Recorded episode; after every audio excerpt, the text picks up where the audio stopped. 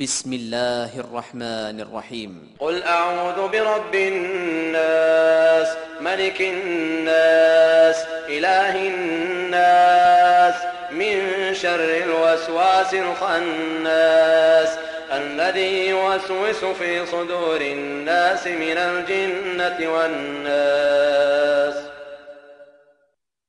Im Namen Allahs, des Allerbarmers, des Barmherzigen. Sag, ich nehme Zuflucht beim Herrn der Menschen, dem König der Menschen, dem Gott der Menschen, vor dem Übel des Einflüsterers, des Davonschleichers, der in die Brüste der Menschen einflüstert